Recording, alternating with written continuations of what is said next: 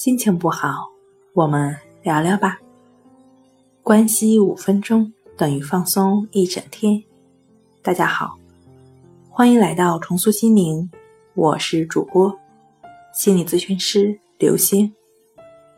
今天要分享的作品是森田疗法，帮你轻松化解焦虑、抑郁、强迫。我们在生活中，当出现强迫、焦虑等症状的时候，会不自觉地去逃避或压抑这些症状的表现。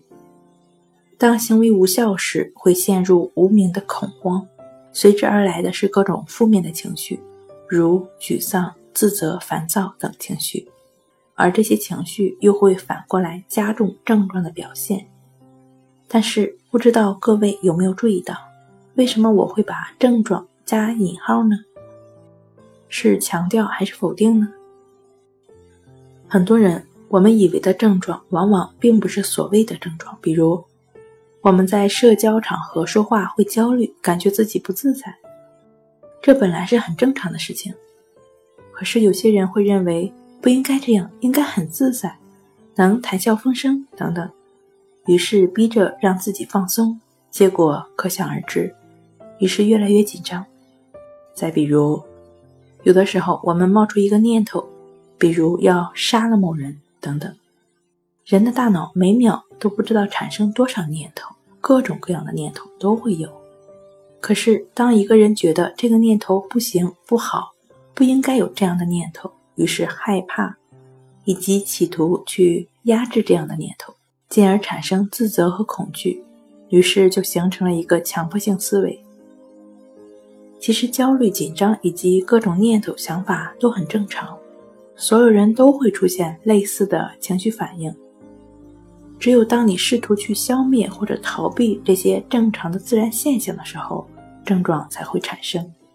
而森田疗法就是针对这种现象提出的，核心就是八个字：顺其自然，为所当为。相信看到这里，对自然这个概念有了一个初步的了解。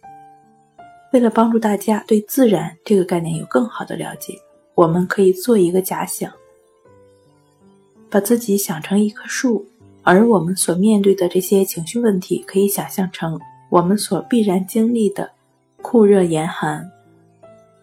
我们在生活中会遇到各种各样的问题，小时候会有学业压力，大了会有工作压力、生活及情感的问题。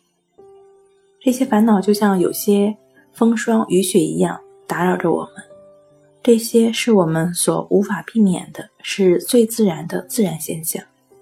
如果我们试图去压制或者逃避这些烦恼，这才是症状的根本原因。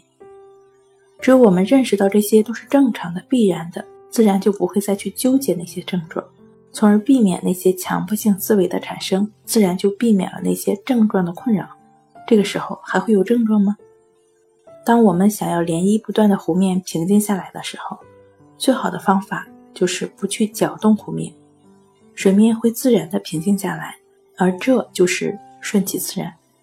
理论说了一大堆，来点干货吧。怎么把森田疗法的理论应用于实践中，应用于生活中？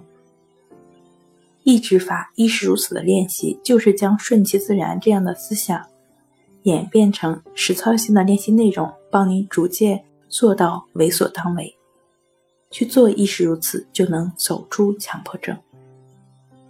好了，今天跟您分享到这儿，欢迎关注我们的微信公众账号“重塑心灵心理康复中心”，也可以添加 “s u 零一一二三四五六七八九”与专业的咨询师对话。